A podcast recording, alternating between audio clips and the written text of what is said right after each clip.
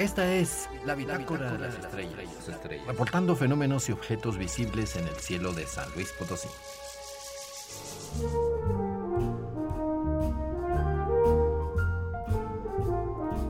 El jueves 31 tendremos luna llena, como todos los meses. Sin embargo, esta vez se juntan otros dos fenómenos lunares, ya que esta será la segunda luna llena en el mismo mes. A esta coincidencia se le denomina luna azul. Como la órbita lunar alrededor de la Tierra tarda 29 días y medio, de vez en cuando sucede tener dos lunas llenas en el mismo mes. La primera fue el día primero de agosto y esta sería el 31. Pero también tendremos la llamada superluna. Debido a que las órbitas de los satélites y planetas no son perfectos círculos, sino elipses, a veces se sitúan más cerca alrededor del cuerpo que orbitan. El 31 de agosto coincidirá la luna llena con el punto más cercano a la Tierra. Observamos a nuestro satélite casi un 17% más grande. El mito dice que las lunas de octubre son las mejores, pero no es cierto, ya que la superluna puede llegar cualquier mes del año.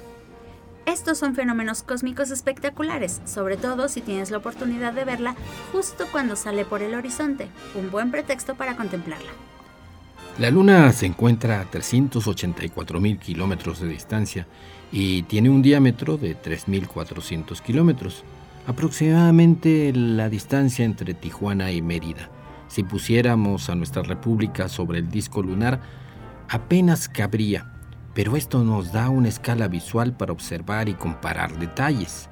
Existen en la superficie lunar cráteres del tamaño de estados, ciudades, valles, de la Tierra, ocasionados por impactos de asteroides y cometas del tamaño de montañas. También los hay pequeños y hasta diminutos. Toda partícula que caiga del espacio deja una cicatriz casi imborrable en la superficie lunar. Incluso las huellas de los astronautas que la visitaron hace ya 50 años aún permanecen intactas porque la Luna no tiene atmósfera.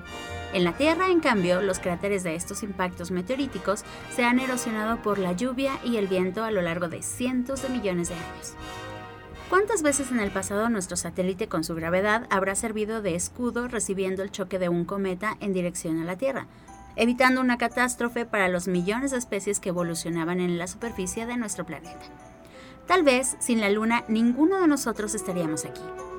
Eh, la Luna igualmente estabiliza la rotación de nuestro planeta a lo largo de su órbita, lo que permite tener estaciones eh, más o menos regulares, estables, sin extremos, probablemente mortales, que ocurrirían al más ligero bamboleo terrestre, facilitando de este modo la existencia y adaptación de la vida en nuestra Tierra, ya de por sí dinámica. Las muestras lunares recolectadas en las sensacionales misiones Apolo confirmaron que la Luna apareció cuando un protoplaneta del tamaño de Marte, llamado Tea, chocó con la Tierra en formación hace 4.500 millones de años. El choque habría inclinado el eje de rotación terrestre a como se encuentra en la actualidad, y el material eyectado al espacio por tan enorme impacto se aglomeró alrededor de nuestro planeta, formando a nuestro satélite así de grande y poco común entre los planetas rocosos y pequeños como el nuestro. En un principio, la recién nacida Luna se encontraba apenas a 25.000 kilómetros, ocasionando con su cercanía tremendas mareas en los océanos primitivos.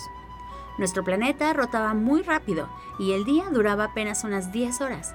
Las olas penetraban cientos de kilómetros sobre los aún pequeños continentes haciendo el agua de mar salada y deslavando las rocas de los minerales que serían cruciales para la vida. Las mareas producidas por la Luna han ido frenando lentamente la rotación terrestre hasta dejarla como hoy. La Luna hizo que las noches ya no fueran tan oscuras, iluminándolas con las fases lunares de nuestra compañera Selene. En los millones de siglos transcurridos, nuestro satélite se ha ido alejando y lo seguirá haciendo, unos 4 centímetros cada año, como lo demostraron los instrumentos de reflexión de rayos láser instalados por los astronautas hace cinco décadas durante las misiones que la visitaron. Llegará un día que nuestra compañera celeste, alejándose lentamente, se liberará de la gravedad terrestre y se irá para siempre. Habrá una última luna llena y la Tierra se encontrará luego sola a su suerte alrededor del Sol. Disfrutémosla mientras esté cerca y nos sirva de inspiración para crear historias fantásticas y viajar a explorar el espacio.